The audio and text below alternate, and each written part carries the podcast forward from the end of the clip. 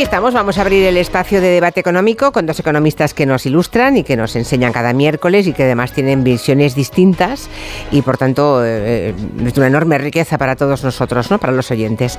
Eh, uno es el economista y profesor de la Universidad de Barcelona, Gonzalo Bernardos, muy buenas. Muy buenas tardes, Julia. Más abrigado que de costumbre, se nota que ha llegado un poco el fresquito, ¿eh? te veo con jersey. Y, también que estoy un poco constipado. Sí. Todo, contribuye. Estamos todos un poco resfriados, ¿eh? no sé qué está pasando.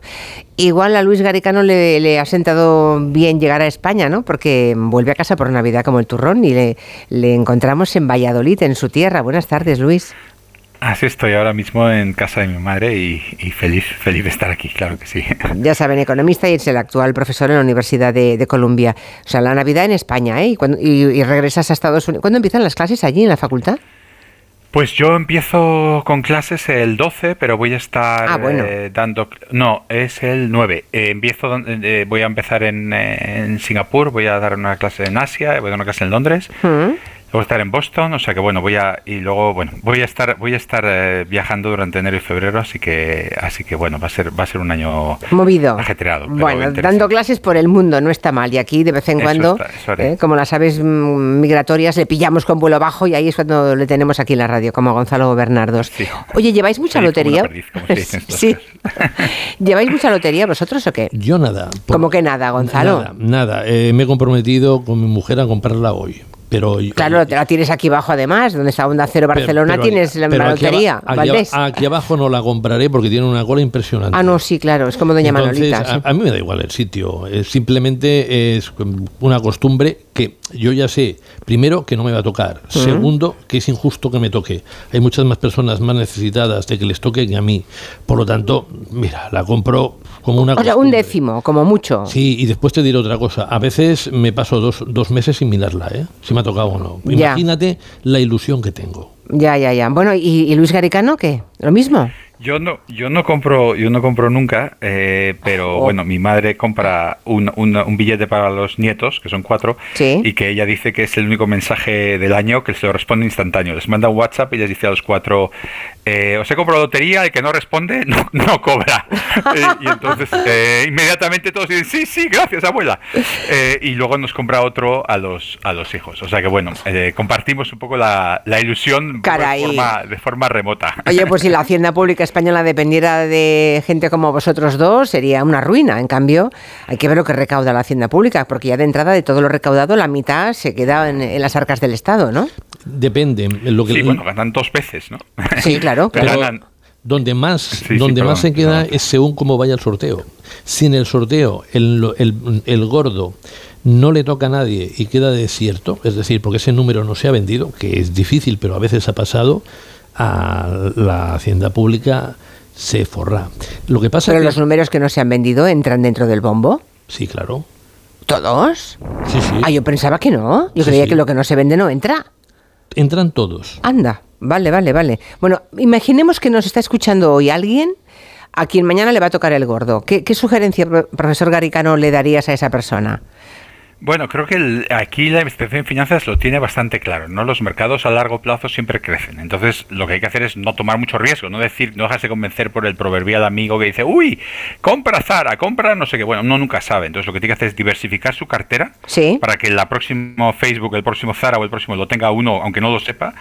Eh, buscar fondos con muy poco gasto de gestión. Eh, en España los gastos de gestión muchas veces son muy altos, eh, los bancos ganan demasiado con ello y hay que ir al, a los fondos más baratitos diversificados y no tocarlo. No asustarse cuando las cosas van mal, no emocionarse cuando van bien, no mirarlas, las cuentas y dejar que el interés compuesto haga su trabajo, que las cosas poco a poco con el medio o largo plazo van subiendo y cuando necesites tus ahorrillos o esos ahorros pues habrán habrán mejorado mucho. Invertir en fondos, vale, vale. Llevar, no dejarse llevar. un fondo diversificado y barato. Vale, pues diversificado, barato y no asustarse cuando por la mañana te dicen mm, sí, sí, boferón de la bolsa. vale. Exacto, todo el mundo vendió en el año 2008-2009 cuando el mercado estaba fatal y justo fue el año que los mercados empezaron a subir. Eh, siempre uno vende cuando ya ha caído todo y compra cuando hay está todo el mundo emocionado y eso es lo que no hay que hacer, hay que estarse tranquilo y, no obsesionarse con los mercados que bueno que tienen los ritmos que tienen y que uno los inversores normales no tenemos por qué estar pensando en ellos. ¿Y el profesor Bernardos qué sugiere? Le, aconsejaría tranquilidad y paciencia. Porque... Sí, pero tienes la pasta, ¿qué haces? No, no, no, pero hay que, hay que buscar el momento oportuno. Igual no es ahora, quieres decir. El precio de la vivienda va a caer y va a haber bastantes oportunidades, pero se tiene que esperar a final del año que viene porque el, mercado de la vivienda no se ajusta rápidamente como la bolsa, sino que se ajusta lentamente. Ah. Entonces, y no le recomendaría que si le tocan 400.000 euros o casi, que lo que hiciera es coger y comprarse una vivienda buena como inversión. Le aconsejaría que se comprara cuatro baratas de alrededor de 90.000, 100.000 euros que rinden mucho más. Una vivienda bien situada te puede estar rindiendo en términos netos un 3,5%. Una vivienda mal situada te puede estar rindiendo 6, 6,5, 7%. La diferencia es abismal. Y si le gusta la bolsa, yo lo que le aconsejaría... Es curioso, ¿eh? porque de entrada, fíjense los oyentes, ¿eh? ante una misma cifra, eh, el profesor Garicano nos ha hablado de fondos de inversión, de unas características que no vamos a repetir, y en cambio Bernardo nos habla de ladrillo. Sí, pero espera, hay, hay, otra alternativa. La alternativa, yo no le aconsejaría de ninguna manera un fondo de inversión. Primero, la entidad financiera le meterá el que le interese a ella. Le puede decir que quiere uno de bajo riesgo y la entidad financiera le va a meter uno de renta variable global de altísimo riesgo. Segundo, si no sabe de bolsa, pero quiere invertir en bolsa, le aconsejaría que se busque un asesor independiente, que mire por él y no por el banco, que es lo que miran la inmensa mayoría de los empleados de la banca, porque así se los pide la dirección, no porque ellos lo deseen. Y sobre todo, me esperaría porque yo creo que se está considerando por parte de la mayor parte de inversores que ya no van a subir más los tipos de interés. Esto es la sensación que tenían a principios de diciembre. Y está muy claro que tanto Reserva Federal como Banco Central Europeo van a subir bastante más los tipos de interés. Bueno, Lagarde el otro día dejó la puerta abierta a dos subidas más. Y ¿eh? subidas de mm. tipos de interés significan caídas de bolsa. Y posiblemente por marzo, por abril, será un buen momento para empezar invertir. Y no invertiría los 400.000 de golpe, invertiría paso a paso. ¿Garicano? Oye, no, yo, yo sé que te gusta que, discrepemos. No, no, no, este no, no, en absoluto, en absoluto. Yo, yo, yo, yo discrepo, discrepo de todo. Déjame que haga tres, tres puntos. Pero no porque me guste a mí, ¿eh? sino porque discrepes. no, no, pero que sí que en este caso, a ver, me, Alegro, me alegro que Gonzalo esté de acuerdo ahora en que, en que la vivienda sí, sí va a caer, ¿no? Va a caer. A ver, yo diría, la vivienda, la vivienda, el diversificar vivienda, vivienda pequeña, uno nunca sabe. Yo creo que hay que aceptar la ignorancia sobre dónde, dónde va el mundo. Y, y, y lo que es importante es, yo no me tengo nada contra la vivienda, me parece que puede ser buena inversión, pero creo que es importante siempre que que el lugar donde uno compra sea un lugar que tenga seguridad a medio y largo plazo. Entonces, tener cuatro viviendas pequeñas, estarse peleando con cuatro inquilinos, con cuatro eh, cuentas, con cuatro problemas, con cuatro obras que hay que hacer, con cuatro todo, yo nunca lo haría. Buscaría siempre algo, digamos, que sea un poquito eh, seguro a medio plazo. En cuanto al tiempo, tanto al tiempo, en acertar con los momentos en, en, economía es muy difícil porque hay muchos inversores que se pasan toda la vida buscando el momento de entrar y de salir. Yo creo que lo que hay que hacer es, en eso estamos de acuerdo, Gonzalo y yo, tener paciencia y no estar comprando y vendiendo porque los costes de transacción son muy altos. Y, tercero, en cuanto al asesor, vuelvo a decir lo que decía antes. Eh, es muy difícil encontrar el próximo Facebook, el próximo Zara. No hay ningún asesor que lo sepa, eh, porque si lo supiera, en vez de estarle dando consejo a uno como, como, como el que se lo pide, se estaría forrando él. Entonces, lo que sí que sabemos todos es que los mercados a 10, a 15, a 20, a 30 años mejoran. Entonces, lo que hay que hacer es, si uno quiere ahorrar y si no tiene un dinero disponible, que la lo veces no es el caso, pero estamos con la hipótesis de uno que le ha tocado la lotería, es ser paciente, comprar, dejar eh, con muy gastos eh, muy gastos muy bajos, en eso estoy de acuerdo con Gonzalo, que no le deje que las instituciones financieras le se la metan doblada, pero con comisiones bajas, pero dejarlo y no tocarlo y no irse con asesores que cobran mucho dinero. A ver, Gonzalo. Niego la mayor. Que los mercados a 10, 15, 20 años mejoran no es verdad. Pero es una cosa que te dicen siempre, ¿eh? No, no, pero... Eh, paciencia, que a la larga ganarás, No es verdad, no es verdad. Mira, en primer lugar, vámonos a Japón. Japón, 40.089. 31 de diciembre del 89, aproximadamente 40.000. Ahora ronda,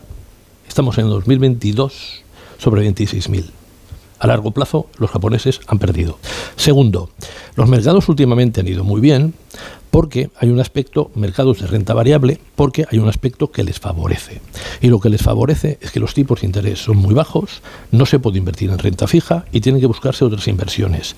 Esto ha beneficiado al Bitcoin, ha beneficiado a las empresas de capital riesgo y ha beneficiado a la renta variable. Pero es que en los próximos tiempos... la renta fija volverá a ser atractiva. Los tipos de interés van a ser bastante más elevados y en mm. consecuencia la, la, bolsa es bastante difícil que tenga las rentabilidades del pasado. Y finalmente, yo creo que los que nos están oyendo no, nos piden que hagamos predicciones más o menos así, así. Eh, yo, como asesor de empresas y particulares, lo que me piden es que coja y le certifique no solo una tendencia, sino los momentos oportunos. ¿Que puede pasar por medio muchas cosas que lo pueden cambiar? Sí. Pero, por ejemplo, yo cuando digo que la vivienda a finales de año está muy bien para ser comprada, lo digo por, primer, por varias razones. La primera, porque el propietario ya se dará cuenta que no ha podido vender al precio del 2022. La segunda, porque la economía muy previsiblemente ya estará en una etapa de vuelta a la expansión y habrá pasado los peores momentos. Y en tercer lugar, porque si la inflación se ha controlado, los tipos de interés es posible que tengan más tendencia a bajar que a subir. Y todos estos tres aspectos le benefician al mercado de la vivienda. Bueno, eh, por analizar otras cuestiones. La semana pasada la OCDE sugirió a las economías más avanzadas que elevasen el salario mínimo em, para paliar la pérdida de poder adquisitivo y una noticia del día es que ese salario mínimo había reunión ¿no? para acabar de negociar la subida la patronal, la COE, se ha descolgado, se ha levantado de la mesa.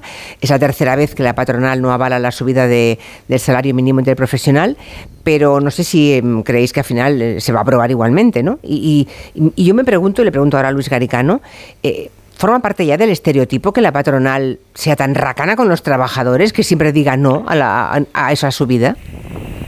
Bueno, la, subida del salario mínimo en un momento en el que la economía está tambaleándose es, es un, siempre es un, es un riesgo, ¿no? Y, yo creo que políticamente para eso tiene el gobierno una comisión de expertos, ha nombrado.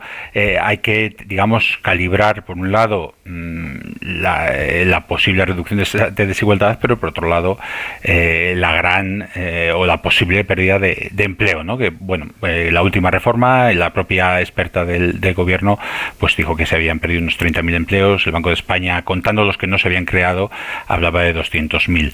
Entonces, en muchas regiones de España el salario mínimo está a niveles que ya son, digamos, mm, mucho mayores que ese 60% de guía eh, del salario medio y en el sentido, pues subidas muy fuertes pueden llevar a pérdidas de empleo.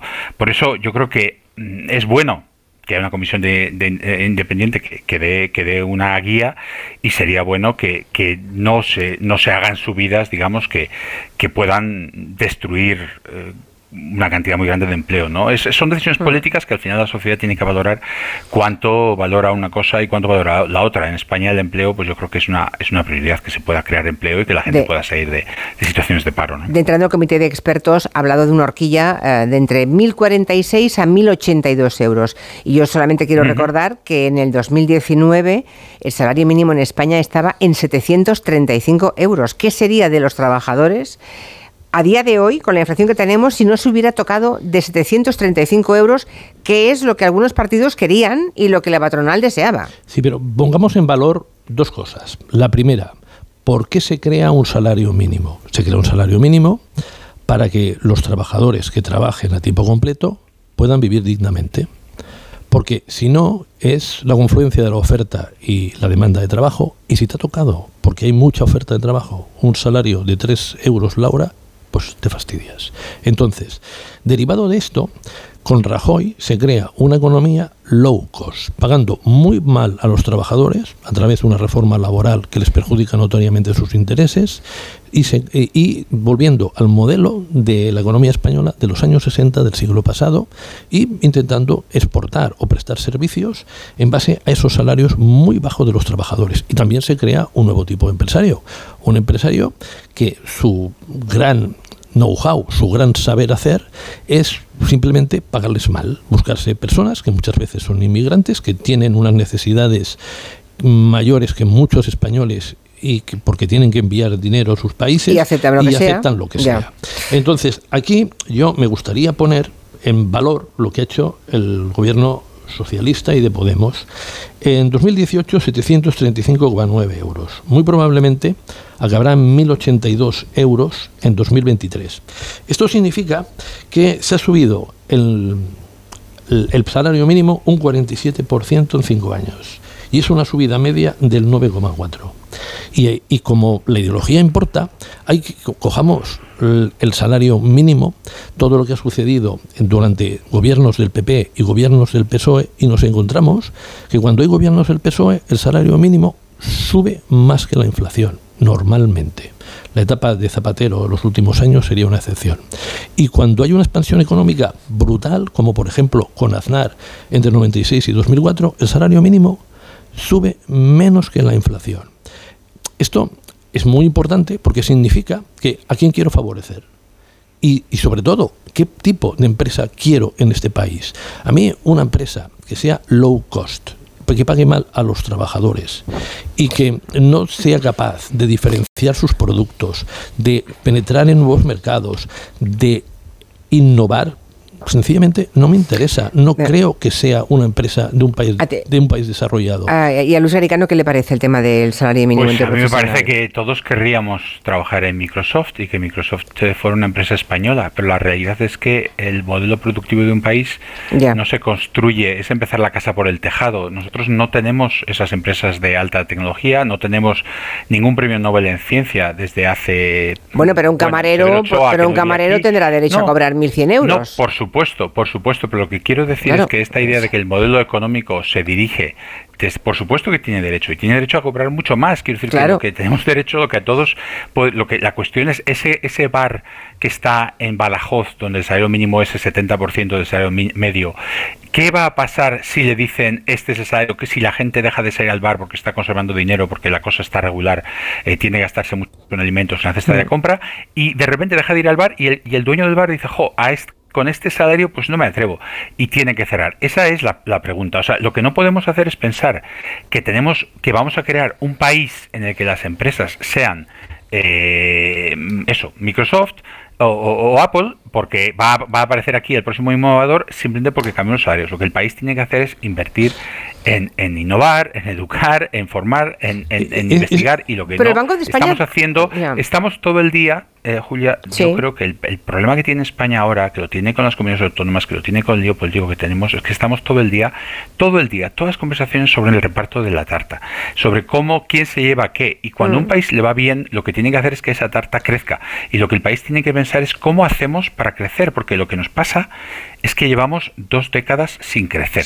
Eh, y eso no es un truco de que es que Rajoy o no Rajoy, porque yo no voy a defender para nada el modelo económico del PP.